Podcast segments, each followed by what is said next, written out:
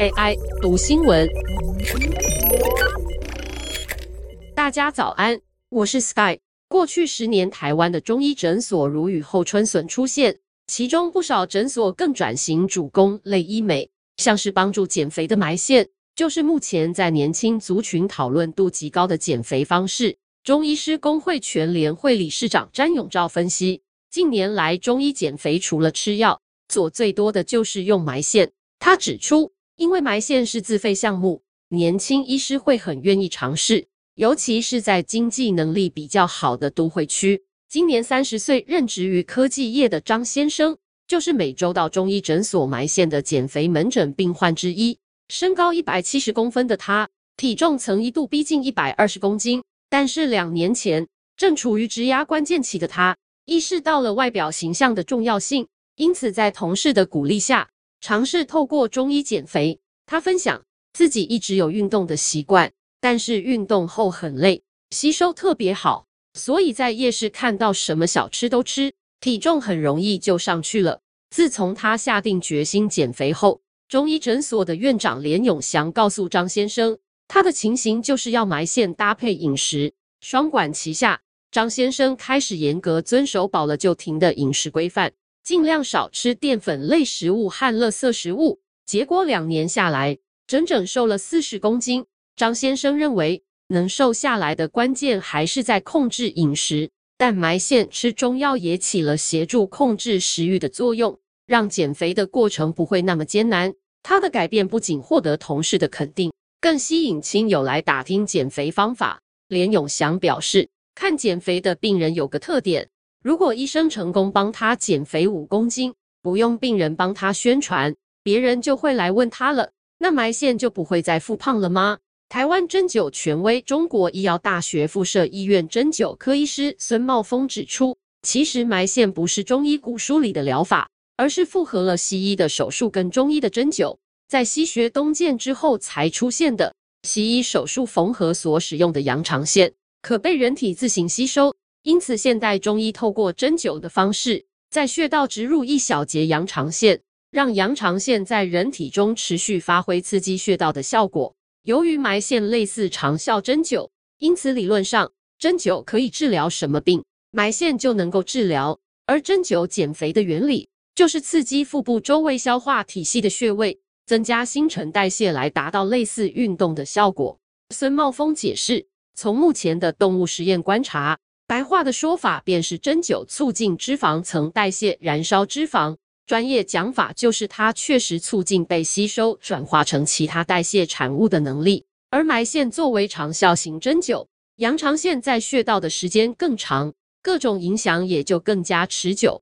不过，孙茂峰认为，尽管已经有研究指出埋线的效益，但减肥是很大的课题。如果只是单纯靠针灸埋线，病人吃的食物、运动量没有改变，那成效还是有限的。因此，每次病人回诊，连永祥花最多时间沟通的就是饮食习惯。连永祥分析，不管是吃药还是埋线，其实都是为了让少吃多动的效率发挥到最高。就好像同样是去健身房，自己胡乱练跟请教练的成效就会不一样。最关键的是，减肥的过程就是重新学习正确饮食和正确的生活习惯。如果没有养成正确的饮食习惯，没有什么减肥方式能可以保证不复胖。现在转型做类医美，可以说是许多中医诊所的缩影。根据卫福部统计，中医诊所在十年内增加了六百五十八家，增幅达到百分之十八点七。最近几年发展出的埋线、颜面针灸、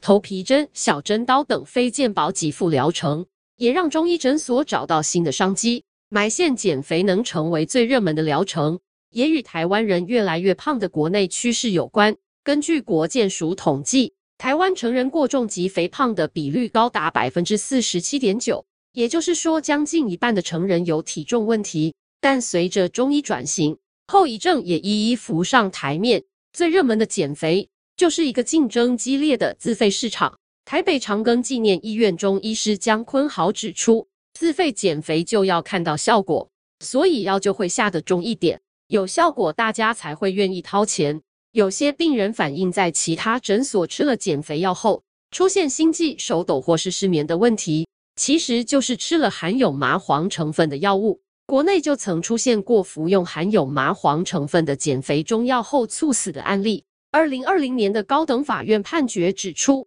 这名一百零三公斤的病患本身有心脏疾病，但是中医师开的麻黄药不仅超出中药典的建议用量，在知道病患服用麻黄后疑似有不良反应，也没有追踪后续症状和停药，最后这名中医师因过失致死被判处六个月有期徒刑。其实。将麻黄用于减肥并不违法，这种做法被称为药品仿单标示外使用，也就是尽管药品仿单内没有提到，但医师可以根据研究文献和临床经验判断，将药物合理用在仿单外的功能。但是在恶性竞争下，消费者成为了最大的受害者。另一位不具名的中医师更透露，部分大型诊所里的医师会互相竞争。假设你本来是 A 的病人。要是有机会给 B 看，B 就加你的药量，让你觉得效果更明显，从此就去看 B 了。在激烈的市场竞争下，医师如何在保护病人安全的同时，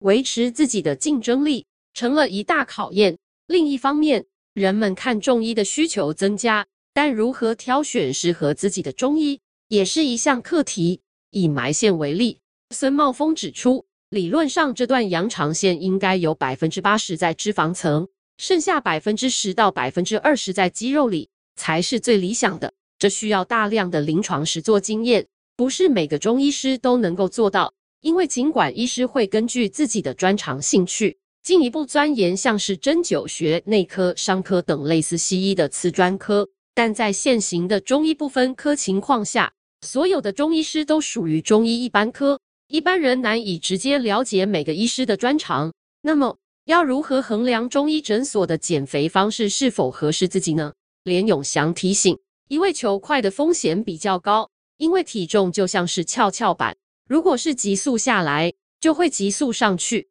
重点是设定目标，稳定朝目标前进。如果是透过药物辅助，则需要留意药物的副作用是否已经影响到正常生活。更重要的是，无论挑选什么诊所或是什么方式，成功减肥的关键概念永远都是少吃多动。对于想减肥的病人，姜坤豪建议：如果你想看医生之后什么都不做就会瘦下来，这个不行。任何人没有决心做饮食调整，真的可以立刻推挂离开。